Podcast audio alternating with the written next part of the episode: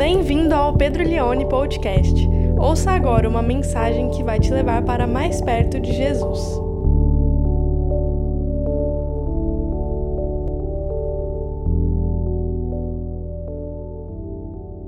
Lucas capítulo 2, do verso 25 até o verso 40. Diz assim a palavra de Deus. Passados os dias da purificação deles, segundo a lei de Moisés, levaram o menino a Jerusalém para apresentar ao Senhor.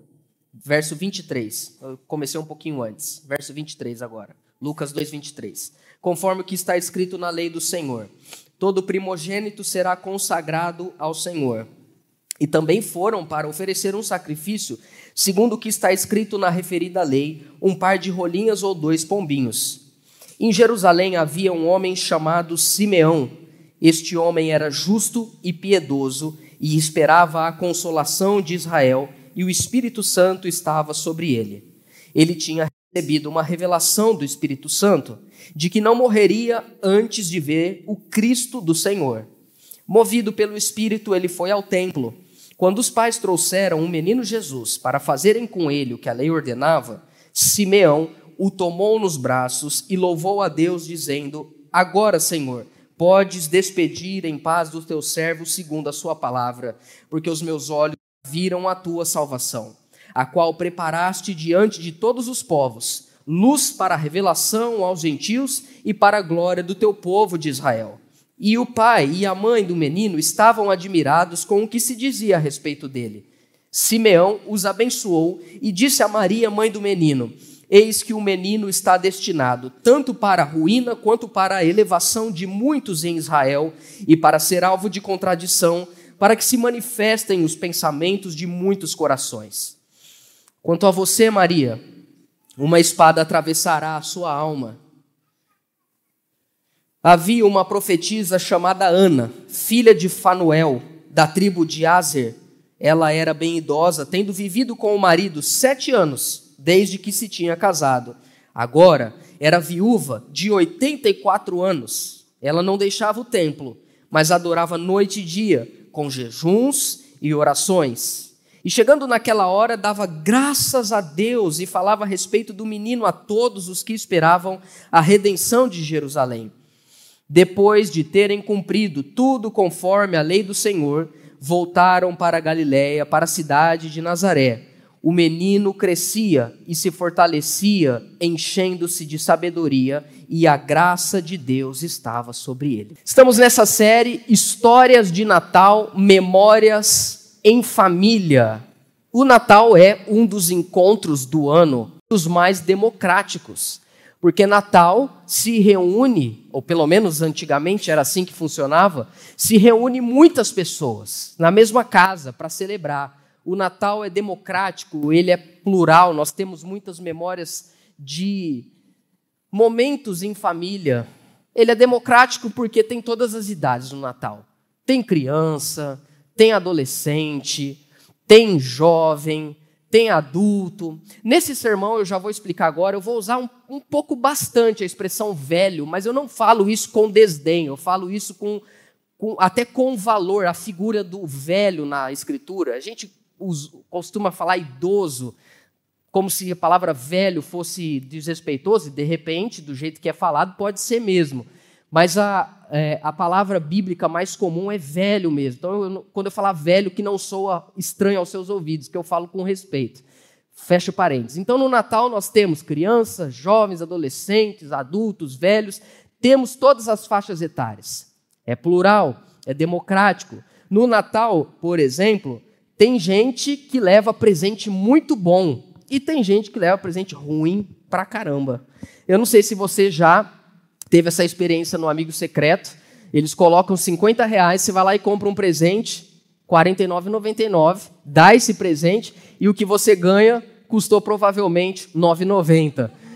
É muito legal quando isso acontece. É uma festa democrática, o Natal é uma festa plural, tem gente de todo tipo, tem gente legal que a gente anseia o ano inteiro para reencontrar, e tem gente que a gente anseia o ano inteiro para não ver. E tá lá também. Tem comida boa, tem comida não tão boa, e nós temos que comer porque não pode fazer desfeita. E estamos ali no Natal. Tem gente que está ali no Natal e leva quate e bebe Coca-Cola a noite inteira. Tem gente que está ali no Natal e está feliz. Esse pode ser o seu Natal esse ano. Você está feliz, terminando o ano, olhando para 23, agradecendo a Deus, mas no mesmo Natal, na mesma sala, perto da mesma árvore, participando do mesmo amigo secreto, tem gente que não está bem, tem gente que nem sabe como terminou 23 e não sabe o que vai acontecer em 2024. Porque nem todas as memórias de Natal são boas, tem memórias que são ruins. O Natal democrático, com muitas pessoas e várias idades e vários momentos de vida diferentes, ilustra muito bem a realidade de um templo, de uma igreja, onde se tem criança, adolescente, jovens, jovens adultos, velhos, cada um vivendo um momento de vida, circunstâncias diferentes, classes sociais diferentes. Há um pluralismo muito bom. E é isso que acontece aqui no, texto de Lucas, que nós estamos vendo no capítulo 2 porque nós temos a figura: tem criança, tem um jovem casal, José e Maria, e tem dois velhos, Simeão e Ana, e todos ali são muito importantes para a narrativa que nós vamos refletir hoje sobre a nossa alma, porque eu quero pegar esse verso 35, onde Simeão fala para Maria que uma espada, e no grego tem duas palavras para espada, uma que fala de espada pequena e uma que é grande, que é essa aqui que está sendo usada em Lucas, que uma espada muito grande ia atravessar a alma de Maria. Eu quero olhar para esse texto e pensar um pouquinho na nossa vida hoje, como nós estamos terminando 2023, como está a nossa alma, como diz o, o, o salmista, lemos aqui o Salmo 42, ele pergunta para ele mesmo: por que está abatido a minha alma?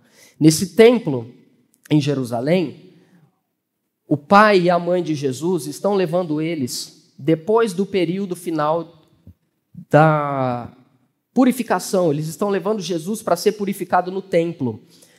Com oito dias de idade, um menino judeu ele era circuncidado e depois, com 40 dias, a mãe era considerada não mais impura e eles iam ao templo para poder. No caso de Maria e José, como Jesus era, era homem, eles tinham que pagar o resgate, uma oferta, isso vem desde lá do Êxodo. Eles tinham que fazer também um sacrifício ao Senhor pela purificação da mulher, e eles também davam a criança à mão de um sacerdote para que ele apresentasse, é o verbo que Lucas usa aqui no capítulo 2. Eles estão consagrando, eles estão oferecendo Jesus a Deus. Claro que eles não precisavam fazer isso, eles não precisavam fazer isso porque Jesus, ele já é o filho de Deus, mas como diz Gálatas 4:4, Jesus nasceu de mulher sob a lei para salvar aqueles que creem nele da lei. Então ele está cumprindo, ele está obedecendo a lei e todos os pré-requisitos dessa lei em nosso lugar. Então, nós, o ambiente que a gente está hoje é o Templo de Jerusalém, no pátio do templo, muita gente, e ali um casal com um bebê de 40 dias. Eu acho que Maria ainda está desajeitada no jeito de segurar Jesus. Acho que José, pior ainda, está aprendendo ainda a segurar. E Maria falando para ele: não, não, não, segura o pescoço aqui, você não pode soltar. E eles estão aprendendo, eles estão vivendo esse, esse momento. Eu quero olhar para esse texto e tirar, pegando o verso 35, quando Simeão fala para Maria que uma espada grande vai atravessar a alma dela, e dá uma olhada para a nossa alma. Eu estou lendo, é, bio, eu li, na verdade, terminei, a biografia do pastor Tim Keller, não escrita por ele, mas por outro é, pastor, e ele disse que o pastor Tim Keller, sempre que ia ter aconselhamentos pastorais, ele sempre começava com a seguinte pergunta: Como vai a sua alma? Eu achei interessante isso, porque ninguém pergunta isso para gente. Se você senta para conversar com uma pessoa, ela pergunta para você: "E aí, como é que você está?" Você vai falar: "Eu estou bem". Mas se alguém pergunta para você: "Como está a sua alma?" Aí é outra coisa. Aí é outra pergunta, muito mais profunda. Eu quero olhar então para esse texto e tirar três lições para a gente poder ter a nossa alma restaurada nessa manhã. Quantos desejam ser restaurados pela presença do Espírito Santo nessa manhã? Amém? A primeira lição que eu quero tirar desse texto, baseado em Simeão, que nós vamos olhar para o texto agora, é que nós precisamos ter uma alma que é movida pelo Espírito Santo. Quando a gente estuda antropologia bíblica, a gente estuda as partes do ser humano: alma, corpo, espírito, coração. Essas são as palavras mais comuns do Antigo Testamento Alma, corpo, espírito, coração. Provavelmente você já ouviu alguma coisa assim. Você é uma alma que habita num corpo e tem um espírito. Eu queria dizer hoje para você: esquece isso. Quando nós estudamos antropologia bíblica, isso é muito mais uma categoria grega de pensar a, o ser humano tentando subdividir demais a integralidade da humanidade. Deus nos fez um, somos um ser humano. Somos uma alma, somos um espírito, somos um corpo. Essa, essas divisões são tentativas, são mentalidades gregas, ocidentais, de tentar dividir as coisas e muitas vezes colocar a mente e a razão superior a isso quando nós estudamos antropologia bíblica, nós sabemos que quando a Bíblia fala de alma, corpo, espírito, tem algumas nuances diferentes, mas não é que são coisas diferentes. São olhares diferentes, são olhares de ângulos diferentes, mas para a mesma coisa, para a mesma pessoa, para a mesma humanidade. Quando nós olhamos para a Bíblia nesse, nesse prisma e compreendemos essa antropologia, essa constituição da humanidade e vemos que nós temos essa, essa alma que está dentro de nós, essa realidade onde as nossas vontades, onde as nossas memórias estão alojadas, nós conseguimos perceber que nós carecemos de uma cura lá dentro também. Longe de tentar ficar entendendo o que é alma e o que é espírito, eu gosto mais de pensar que a minha alma precisa do Espírito Santo. Para mim, isso basta. Eu preciso do meu mundo interior, eu preciso na, na, na, minha volição, eu preciso dentro de mim, na minha vontade, eu preciso que o Espírito de Deus ele toque dentro de mim ele mova a minha vida e que minha vida seja movida pelo Espírito e não pelas minhas vontades ou pelas minhas feridas.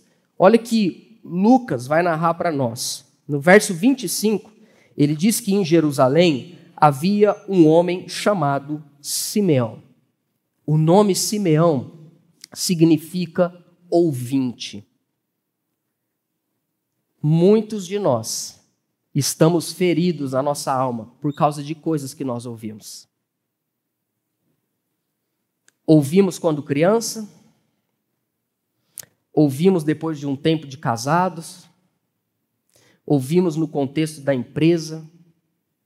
E geralmente a nossa alma ela é mais profundamente ferida pelas pessoas mais próximas de nós. Por isso que eu falei que nem toda memória de Natal é boa. Porque geralmente uma alma ferida está diretamente ligado com um relacionamento com um pai ou com um não relacionamento com um pai, com a ausência de uma mãe, com ser, ter sido preterido por causa de um irmão mais querido por ter sido traído por alguém que um dia jurou a você nunca o fazer. Coisas que ouvimos, e ouvimos e nos marcam. Simeão é um ouvinte. Se por um lado nós somos feridos na nossa alma, muitas vezes por causa de coisas que ouvimos, por outro lado também podemos ser curados através de coisas que ouvimos. Não mais voz de pessoas que não nos amam, mas agora a voz do Espírito Santo que nos guia para perto de Jesus. Ouvir a voz de Deus é o primeiro caminho para quem quer ter uma alma sarada. Simeão, este homem, ele era justo e piedoso. São dois adjetivos qualitativos. Justo tem, ver, tem que ver com relação às pessoas. Ele era um homem muito justo com as pessoas. Mas ele também era piedoso, isso tem a ver com Deus. Ele era um homem que amava Deus. E a gente vê isso pela própria narrativa de Lucas a respeito da pessoa de Simeão. E esperava a consolação de Israel e o Espírito Santo estava sobre ele. Essa palavra consolação, ela é muito importante para quem esteve comigo em João por um ano e meio, vai se lembrar que essa palavra é a palavra, é a palavra paracaléu, consolação, consolador, ela tem a ver com o Espírito Santo. Quantos de nós não precisamos da presença do Espírito para recebermos consolação sobre a nossa alma?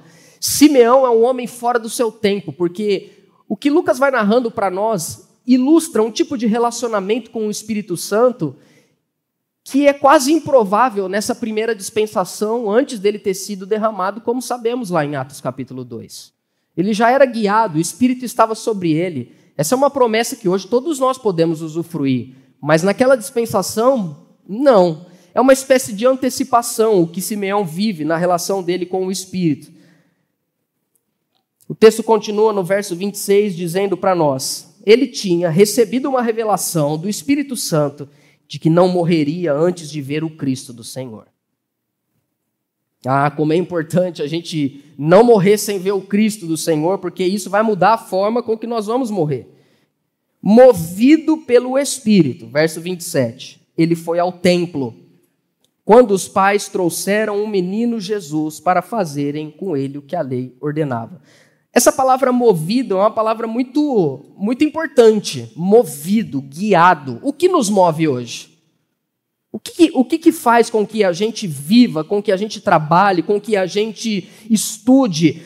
O que, que nos faz? O que, que nos move? Dinheiro, competição, senso de sobrevivência, responsabilidade. Se somos movidos por isso e não pelo Espírito Santo, veremos outras coisas e não a Cristo. Porque a única forma de ver Cristo é ser movido pelo Espírito. O Espírito é quem nos move para que tenhamos essa visão do Cristo de Deus, que resultará numa morte ou numa experiência próxima da morte totalmente diferente. E o texto continua dizendo então que, movido pelo Espírito, ele foi ao templo e, quando os pais trouxeram o menino Jesus para fazerem com ele o que a lei ordenava, Simeão o tomou nos braços e louvou a Deus, dizendo: Agora, Senhor, pode despedir em paz o seu servo, porque, a tua, porque segundo a tua palavra, os meus olhos já viram a tua salvação os meus olhos já viram a tua salvação. O Espírito é quem nos move para ver Jesus. E meus irmãos, o que, que nos move hoje? Se não é o Espírito, a nossa alma ela vai sendo dilacerada, porque o Espírito ele tem uma velocidade que a nossa alma consegue acompanhar. Muitos estão feridos na sua alma porque estão vivendo a vida numa velocidade que a sua alma se perdeu no meio do caminho. Essa semana eu estava orando de manhã, mandei uma mensagem para Suzana, orando e pensando algumas coisas no nosso ano que vem. E um dos votos que eu fiz para ela é que 2024 seja um ano mais lento. Porque quando nós somos movidos por alguma coisa que não é o Espírito Santo, o nosso corpo vai indo, os planos vão indo, as metas vão indo e a alma vai ficando para trás, porque a alma ela é sensível. Meu irmão, a sua alma não tem a velocidade do seu SUV. A sua alma não tem a velocidade dos seus dedos, enquanto você, espumando pela boca, dá um bom argumento na briga do WhatsApp do condomínio daquele povo que você não suporta mais. Você acha que aquilo não te faz mal, o teu dedo está rápido, você está escrevendo, você vai lançar um argumento naquele grupo, você vai lacrar e o assunto vai acabar ali. E você acha que a tua alma está acompanhando essa raiva. Não, não, ela está ficando para trás. Você não está percebendo, ela está adoecendo. Porque ela não tem a velocidade do seu 5G. A sua alma não tem a velocidade do casamento que vai sendo levado pelos compromissos por causa dos filhos e acorda cedo e leva na escola e pega na escola e leva no balé, e do balé para a natação e da natação para o teatro e do teatro para onde? Já não sei nem mais o que está me movendo. Se é a criança, a escola, o balé, a natação, eu sei que eu estou indo, pastor. É igual uma vez uma pessoa falou para mim, eu achei muito interessante. Como é que você está? Estou indo. Não sei para onde, mas estou indo. Precisamos ser movidos pelo Espírito, porque o Espírito leva a nossa alma a ver o Cristo no momento certo. Simeão estava debaixo dessa presença do Espírito Santo e por causa disso ele vai ao templo e ele vê o menino Jesus na hora certa. Uma alma agitada não consegue ouvir a voz de Deus. Você já foi orar, você não estava bem, você estava com crise, estava com ansiedade, estava preocupado. E aí, não, eu vou orar, eu vou orar. Fecha a porta, quarto de guerra. E você ora, e e, e, e, assim, enquanto o Senhor não me abençoar, não te deixarei ir. E vai, estou lutando, pastor, estou numa prova, estou lutando com Deus, igual Jacó, estou até com a coxa mancando. E essa coisa toda, e parece que você sai da oração pior do que você entrou. Já aconteceu isso com você? Comigo já. Que eu vou orar, eu preciso ficar calmo nessa oração agora, Senhor. Não adianta. Eu costumo dizer, ouça isso, que às vezes, para melhorar, a gente precisa orar. E tem vezes que para orar a gente precisa melhorar. Então, meu irmão, às vezes para conseguir orar, você precisa de um negócio chamado Rivotril. Vai ajudar. Amém. Ué, eu, eu, tenho eu tenho TDAH, Deus. Meu filho, toma isso aqui, ó. Isso aqui foi eu que fiz, ó. Essa indústria aqui, eu dei sabedoria. Pode tomar, você vai ficar bem. Toma na dose certa, viu? Se tomar demais, é capaz de você ver Jesus de verdade. Mas uma alma, gente, a alma ela é sensível. A gente pode racionalmente dizer: não, não fiquei bravo. Eu não tenho raiva dela, não. Hã? Uma fala que foi lançada no carro, numa discussão, aquilo entra igual uma espada e não sai mais. E se carrega e se leva anos com isso, com esse desconforto. Ouça o Espírito. Porque o que você precisa, em primeiro lugar, para ter uma alma sarada, é você ser movido pelo Espírito Santo de Deus. Ele vai te levar ao lugar certo. Quando Simeão pega Jesus, o menino, ele, no verso 31, e Simeão e Ana, no contexto aqui do texto de Lucas 2, eles representam o Israel crédulo. Eles estão na expectativa do Messias e eles creem que Jesus embora ele tenha 40 dias, Jesus é o Messias. O texto continua dizendo, verso 31, o qual preparaste diante de todos os povos. Ele está falando sobre Jesus, luz para a revelação aos gentios. Olha, olha a compreensão de Simeão. Ele está falando algo que é o que nós estamos aqui. O que é gentil? Gentil é um não judeu. Gentil somos. Aqui é Brasil, sim ou não, gente? Aqui é Brasil, nós não, nós não somos judeus, não somos americanos. Aliás, somos sul-americanos. Somos brasileiros, somos gentios. E estamos aqui hoje porque a luz que nasce lá em Israel é forte o suficiente para brilhar até aqui em Ribeirão Preto. Estamos aqui, Simeão pegou um menino de 40 dias. Se Jesus nasceu igual eu, 40 dias ele tinha o tamanho dessa Bíblia aqui. 40 dias, e ele anteviu luz para os gentios e para a glória do teu povo Israel. Simeão viu o que Caifás, o que Anás, o que Pilatos, o que os, os, fariseus, o que os saduceus, o que ninguém viu. Simeão viu, ele pegou Jesus de 40 dias e disse: Aqui está esse menino, ele é a esperança do mundo inteiro. Lá em 2023, alguém com uma alma ferida vai ser curado por esse menino aqui também. E por que que ele viu isso? Porque ele tinha o Espírito Santo. Porque ele era movido pelo Espírito Santo. Porque a alma dele não era movida por desejos, a alma dele não era movida por vingança, a alma dele não era movida por ídolos, a alma dele era movida pelo Espírito. E quem é movido pelo Espírito vai parar no lugar onde Jesus Cristo está. Por isso que nós estamos aqui nessa manhã. Porque ele nos trouxe aqui. Eu creio que ele nos trouxe aqui. Quase que, até queria bater palma aqui, criança pentecostal da nossa igreja.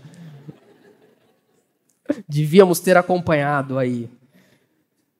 Ele nos moveu. Eu quero chamar a sua atenção para o que Simeão fala ah, quando ele diz a respeito do verso 29. Volta para mim. Olha aí, você que tem medo de morrer.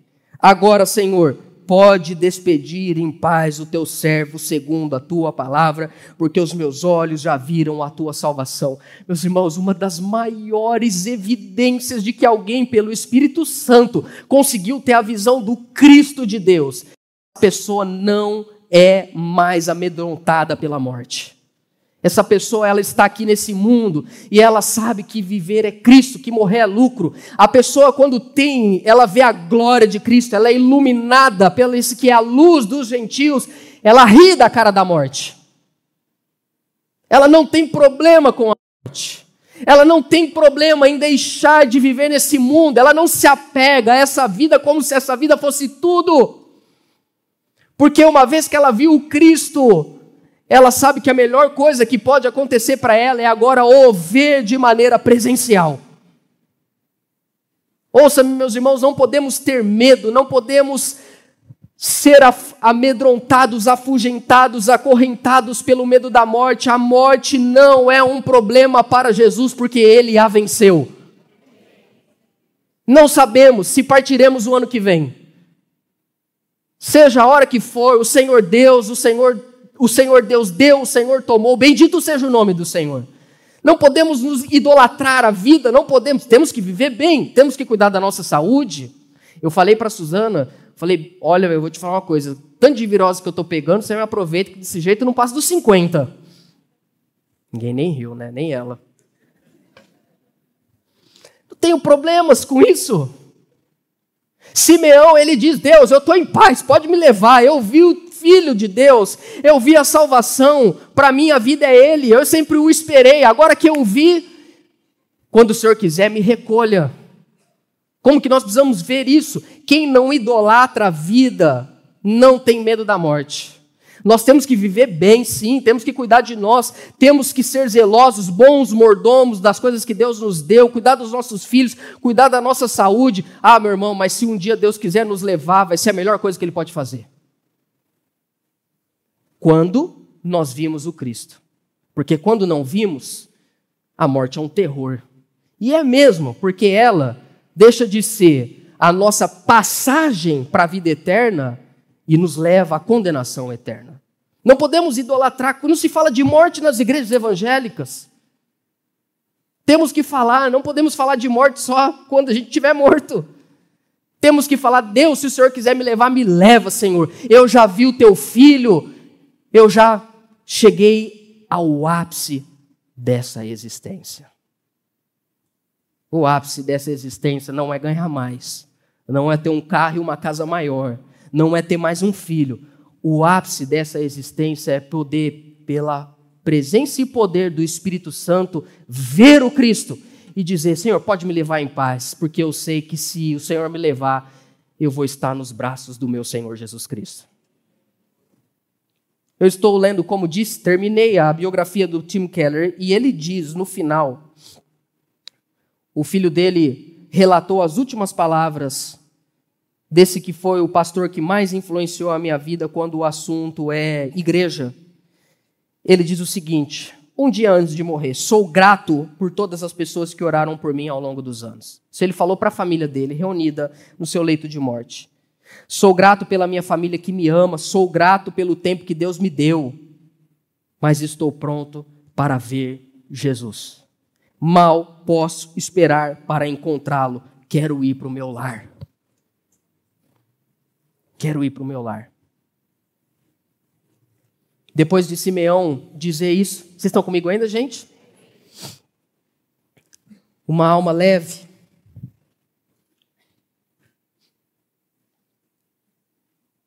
Quando nós temos essa paz por termos visto o Cristo de Deus, nós podemos morrer em paz. E podemos morrer em paz, meus irmãos, porque como Jesus nasceu no meio de conflitos, ele nos capacitou para a gente poder morrer em paz. Vamos continuar. Verso 33. E o pai e a mãe do menino estavam admirados com o que dizia a respeito do menino. Ué, mas lógico, um pai ouvir isso, hein? Quem que não vai ficar admirado? Verso 34.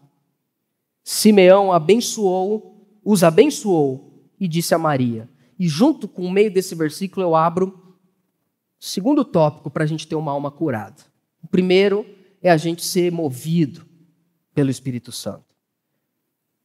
Segunda coisa, para a gente ter uma alma curada, é a gente aprender a sofrer em Cristo, com Cristo, através de Cristo. Olha o que Simeão vai dizer para Maria no verso 34. Eis que este menino está destinado tanto para a ruína, como para a elevação de muitos em Israel, e para ser alvo de contradição, para que se manifestem os pensamentos de muitos corações. Quanto a você, Maria, uma espada atravessará a sua alma. O que Simeão está dizendo para Maria, em primeiro lugar, que estar com Jesus ou se apresentar diante de Jesus é uma experiência que nós temos que revela quem nós verdadeiramente somos. Ele é alvo de contradição. A luz dele brilha em nós, quando a luz de Cristo brilha em nós, nós conseguimos olhar para a nossa alma e encontrarmos os lugares mais inacessíveis da nossa existência. Quem você realmente é, meu irmão? Quem você realmente é, minha irmã?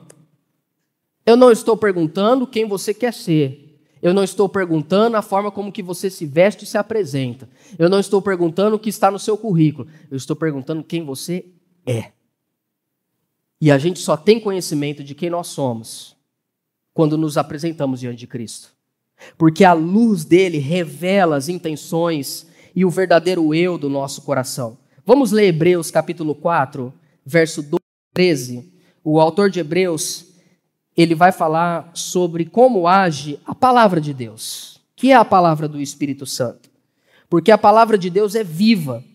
Poderíamos dizer, a presença de Deus é viva, ela é eficaz e mais cortante do que qualquer espada de dois lados. Espada de dois gumes é uma é espada de dois lados.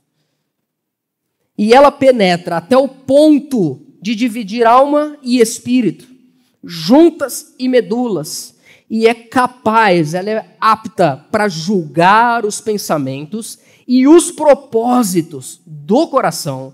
E não há criatura que não seja manifesta na sua presença. Pelo contrário, todas as coisas estão descobertas e expostas aos olhos daquele a quem temos de prestar contas.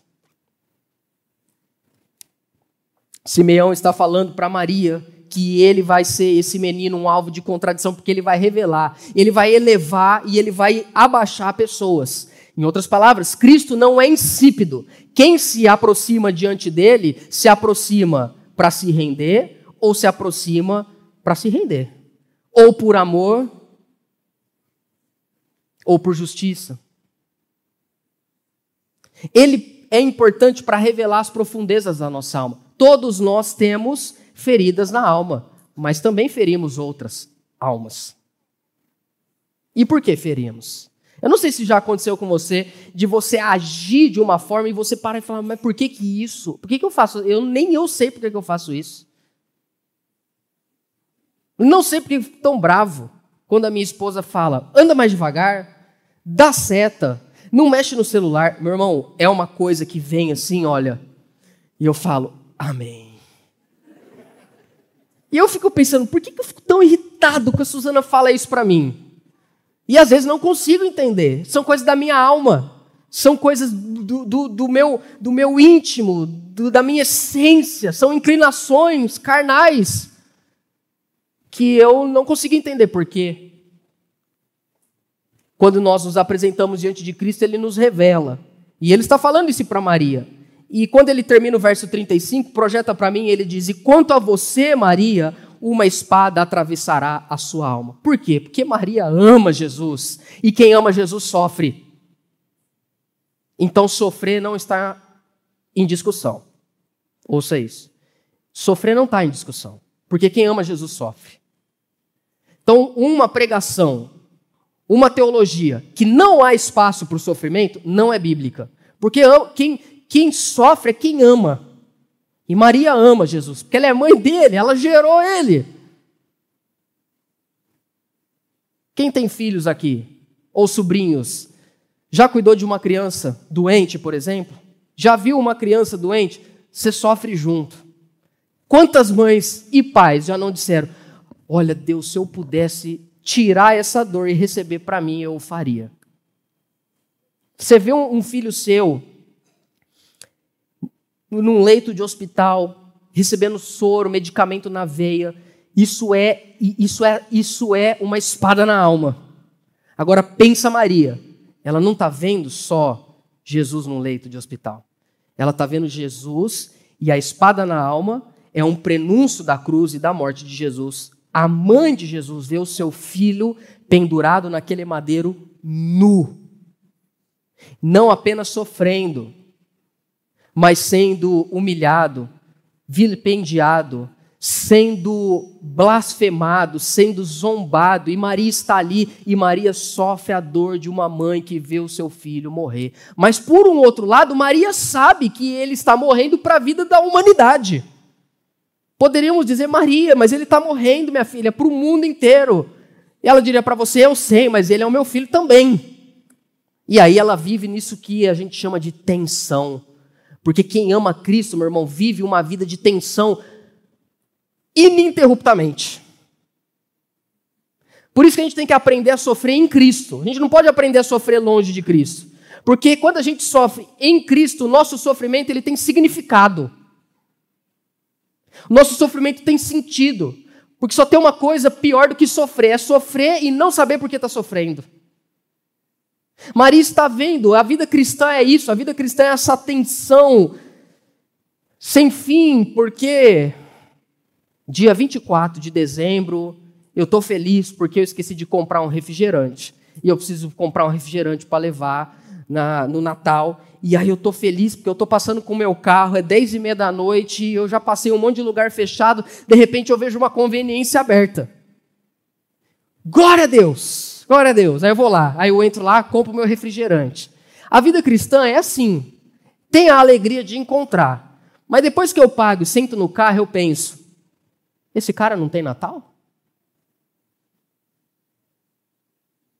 Quantos estão me entendendo?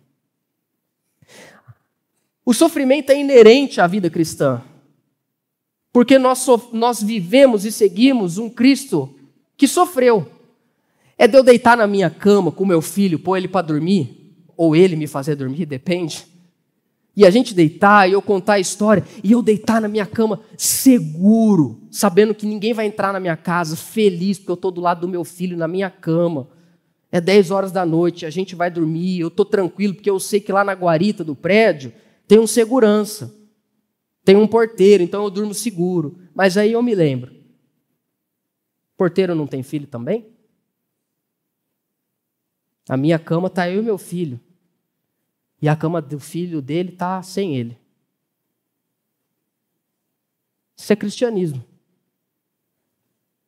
Isso é espada na alma. Isso é parar de olhar para o mundo como se o mundo fosse um arco-íris.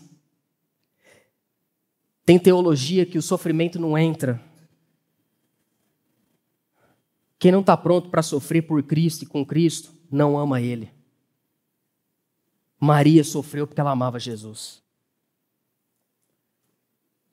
Qual é a espada, meu irmão, que está na sua alma hoje? Qual é a espada, minha irmã, que insiste em momentos de alegria te puxar para baixo de novo? E a minha pergunta é: ela está ligada com a dor de Cristo ou ela é uma dor só sua? Por quê? Porque sofrer sem Cristo é padecer diante de uma ferida que só gera dor. Mas sofrer com Cristo é usufruir de uma ferida que gera salvação. De eu olhar para isso, para esse sofrimento e aos olhos da cruz, eu entender que se Deus permitiu que eu esteja sofrendo, eu não preciso que ele responda o porquê. Mas eu sei que essa doença, eu sei que esse sofrimento, eu sei que essa preocupação não vão me afastar dele. Pelo contrário, vão me colocar mais perto da cruz. Vão me levar para mais perto e depender mais de Deus. Essa insegurança, essa instabilidade, essa preocupação, esse medo não vão ser capazes de me tirar de perto de Cristo. Pelo contrário, me levarão aos pés da cruz, porque eu sei que no sofrimento dele existe esperança, existe mudança, existe transformação, porque ele morre, mas ele também ressuscita. Precisamos aprender a sofrer como Pedro diz, sofrer como cristão. Faz sentido isso que eu estou dizendo ou não? Não estamos acostumados a ouvir isso. Estamos acostumados que se encontrarmos Cristo não vamos sofrer. Sim ou não? Mentiram, viu? É um meme isso, né? Vamos sofrer, meus irmãos, porque nós amamos Jesus, estamos ligados com Ele. Mas a morte dele não é o fim. Nesse processo de dor, ele nos transforma, ele nos cura, ele nos salva, ele nos restaura. Esses dias eu estava passeando com a Glória de carro e ela falou assim para mim: Papai, Jesus está lá no céu. Eu falei: É verdade, filha. Aí ela falou assim: E a mamãe dele também. Eu pensei, mas essa menina está muito católica, nunca tinha pensado nisso. Falei, é verdade, filha, a mamãe dele também. Olha o protestante aqui, né? Tendo... Não, é verdade, a mamãe dele está lá também, está com ele. Está com ele. Porque quando a gente sofre com Jesus, meu irmão, a gente não sofre longe dele. A gente sofre com ele, nele. E a gente sofre para ele. E a gente sofre, não desiste e não dá chilique, porque a gente sofre, resiste e vence para a glória dele. Você pode aplaudir igual? Porque, ó, obrigado, meu velho. Esse menino aqui vai ficar sempre aqui na primeira fileira. É o seu menino, né? Glória a Deus. Terceira e última coisa, para a gente ter uma alma curada, a gente tem que ter uma alma que não fica velha. Porque a alma, o problema não é o corpo, meu irmão, o problema é a alma ficar velha, e aí ficou velho, ninguém te suporta mais. A alma não pode envelhecer. E o que faz com que uma alma não envelheça é ela manter a esperança. Essa era a alma de Simeão, é a alma de Ana, que é a última parte que a gente vai ler aqui. Havia uma profetisa chamada Ana, verso 36, filha de Fanuel, da tribo de Azer. Ela era bem idosa, tendo vivido com o marido sete anos, desde que tinha casado. Quanto tempo de casamento ela teve? Sete. Está amarrado ou glória a Deus? Hã? Vamos ver o que aconteceu. Verso 37. Agora era viúva de 84 anos. Você sabe que no grego, e o português tentou deixar assim também, não tem como saber na, no grego se ela tinha 84 anos ou se ela era viúva a 84 anos. Todos os comentários bíblicos falam sobre isso. Não dá para saber. O fato é que ela Estava viúva fazia muito tempo. Mas sabe o que é interessante dessa viúva? Essa viúva não morreu junto com o marido, não. Amém, minha irmã? Essa viúva não morreu junto com ele. Essa viúva, ela viveu. E ela não viveu de qualquer jeito, não. Se fosse hoje, Ana ia no crossfit. Porque olha a vida de Ana, é impressionante. Ela não deixava o templo, mas adorava noite e dia, com jejuns e orações. Tem uma meia dúzia de marmanja aí reclamando comigo de jejum. Meu irmão, 84 anos. Toma jeito, meu irmão. Com jejum, com orações, vamos ver, verso 38. E chegando naquela hora, dava graças a Deus e falava a respeito do menino a todos os que esperavam a redenção de Israel. Ana, ela é uma pessoa, é, olha, ela não deixava o templo, ela adorava dia e noite, ela fazia jejum, ela fazia oração, ela dava graças a Deus, ela falava do menino para todo mundo. Essa mulher, ela exala vida. Essa mulher dá vontade de viver perto dela. E ela é uma velha, ela é uma idosa. Essa mulher, ela está ali por quê? Porque ela está no templo, ela está na presença de Deus. E na presença de Deus não há envelhecimento da alma. Na presença de Deus há renovo. Até os jovens se cansam e se fatigam, mas os que esperam no Senhor terão as suas forças renovadas. Que Deus te renove nessa manhã, meu irmão. É uma, tem gente que a, a pessoa a, a alma da pessoa é uma canseira. Sim, a pessoa chega, tá tudo bem? Tava. E olha, eu aprendi uma coisa: alma velha não tem a ver com idade. Hoje, vamos, vamos meter o pau na geração atual? Hoje, você olha um menino de 20 anos, o um menino de 20 anos, cansado da vida. Ai, meu Deus, eu não aguento mais essa vida. 20 anos, não quer casar, mas também não quer trabalhar, não ajuda em casa, quer ficar no videogame o dia inteiro. Olha as irmãs já se manifestando aí. Uma alma cansada, um menino cansado, uma menina cansada, não ajuda, não faz nada. É o desânimo em pessoa. A preguiça é legião, porque são muitos. A pessoa é uma preguiça, sabe? Uma pessoa, meu irmão, meu menino, direita essas costas. Em primeiro lugar, direita essas costas. Acorda. Como Paulo diz em Efésios: Desperta, ó tu que dormes, e Cristo resplandecerá sobre você.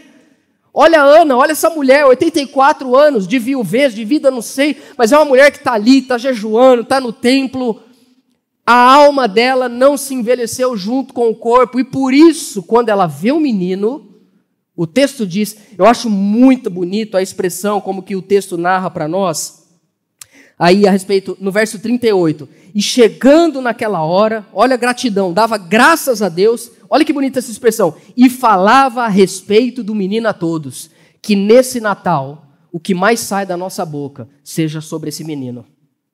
Porque quem fala do menino a todo mundo, o tempo todo, permanece como ele, permanece o um menino. Permanece jovem. Você sabe quando a pessoa não é jovem mais? Quando ela fala assim: Nossa, você é tão jovial. Aí você sabe, a pessoa que fala, a pessoa que fala jovial não é jovem mais. Você sabe disso, você aprende isso. E Ana tem muito a nos ensinar. Por quê? Por que, que a alma dela? Porque ela, ela é uma pessoa que ela, ela olha para frente. Ela tem esperança. Ela ficou a vida inteira orando, jejuando, profetizando, esperando ver o Filho de Deus. E ela viu também, igual Simeão. E quando eu vi isso, essa frase, ela fala do menino a todos, imediatamente eu me lembrei de uma música que eu gosto muito, de um cantor evangélico chamado Milton Nascimento. Ele tem um louvor que o título da música é Bola de Meia e Bola de Gude. Sei se você já ouviu esse louvor. Eu vou tentar ler a letra sem cantar, porque a melodia é tão boa. Afinal, a gente vai tocar ela aqui. Não, brincadeira, não vai tocar. Há um menino, há um moleque, morando sempre no meu coração. Toda vez que o adulto balança, ele vem para me dar a mão. Vamos com as palmas? Não é brincadeira. Há um passado no meu presente, o sol bem quente lá no meu quintal. Toda vez que a bruxa me assombra, o menino me dá a mão. Ele fala de coisas bonitas que eu acredito que não deixarão de existir, tais como amizade, palavra, respeito, caráter, bondade, alegria e amor. Pois não posso e eu não devo, não quero viver como toda essa gente insiste em viver. Não posso aceitar sossegado que qualquer sacanagem seja coisa normal. Amém? Há um menino, há um moleque morando sempre no meu coração, toda vez que o adulto fraqueja, ele vem para me dar a mão. Primeiro Milton Nascimento, capítulo 1. Esse menino, não sei se é o que o Milton pensou, mas para mim esse menino é Jesus. Que toda vez que esse adulto aqui fraqueja, que a bruxa vem, que a minha alma grita, eu dou a mão para esse menino e eu continuo a minha caminhada. Porque Ele cura a minha alma, Ele me renova, Ele me restaura, Ele me regenera. Eu quero ler um último texto com vocês antes da gente terminar, Isaías 40, 29. Eu já citei ele, mas eu quero ler Isaías 40, 29. Ele fortalece o cansado. 29 e multiplica as forças ao que não tem vigor. Os jovens se cansam, se fadigam, e os moços de exaustos caem, mas os que esperam não é o Senhor. Os que esperam no Senhor renovam as suas forças, sobem com asas como águias, correm e não se cansam, caminham e não se fatigam. Que nessa manhã Deus tire a espada da nossa alma. que o Espírito nos cure, que a gente dê a mão para esse menino e que, assim como Ana, a gente fale desse menino para todo mundo. Porque enquanto a gente vai falando do menino, a gente vai virando menino de novo. Eu tenho uma experiência de oração um tempo atrás, quando a igreja começou a crescer. Igreja Vida começou a crescer, Igreja Vida começou a crescer e eu comecei a assustar por causa disso. E um dia eu estava orando na minha sala, e enquanto eu estava orando, veio uma imagem no meu coração de eu com 19 para 20 anos, na sala que eu tinha na igreja, orando. Colocava Antônio Cirilo e orava e profetizava, e sambava no espírito, e ia, e chorava, e era arrebatado ao terceiro céu, e voltava. 19 anos, meu irmão. Uma expectativa, uma esperança, uma fome por Deus. E aí eu ia pregar no culto de jovens no sábado, 22 pessoas, quando ia todo mundo. E eu não estava nem aí, porque havia na minha alma um desejo, e até uma espécie de eu não posso dizer ingenuidade, mas uma simplicidade até meio assim, silly, meio bobinha assim, sabe? Uma, uma coisa, um frescor assim, de alguém que não teve nunca uma espada atravessada na alma. Que quando a gente é jovem, a gente acha que a gente vai mudar o mundo. Quando a gente é velho, a gente só quer mudar a gente mesmo, se conseguir já, já tá bom. E eu estava orando muitos anos depois lá e pensando na igreja, e eu não sei se Deus falou ou se eu pensei. Para mim, é, é, muitas vezes é difícil de discernir. Mas eu pedi a Deus, Deus, que eu nunca deixe de ser aquele menino lá. Que eu nunca deixe de ter aquela aquele desejo puro de alguém que nunca foi ferido. De alguém que nunca foi magoado, de alguém que nunca foi traído, de alguém que nunca foi humilhado de alguém que nunca foi abandonado, alguém completo, porque a alma era pura. Só que a gente vai adultecendo, a gente vai vivendo, e o mundo é duro, e as situações piores ainda, e a gente vai amargurando a nossa alma. A gente vai se fechando, como tentativa até de proteção. Mas quando eu termino esse texto, eu olho para Ana. Ela tinha todas as razões para ser uma mulher amargurada ela poderia dizer: Eu orei a vida inteira, o Senhor deixou ser casado há sete anos, que Deus é esse? Não. Falar, ah, Deus, sete anos está bom, agora eu vou viver na viuvez, eu vou casar com o Senhor. E viver na vida dela. E a minha oração é que Deus renove a nossa alma nessa manhã, não apenas curando ela, mas nos levando de volta ao primeiro amor, ao frescor, à simplicidade, à pureza, e quem precisa ser perdoado, que seja em nome de Jesus. Quem nos fez mal, que Deus abençoe.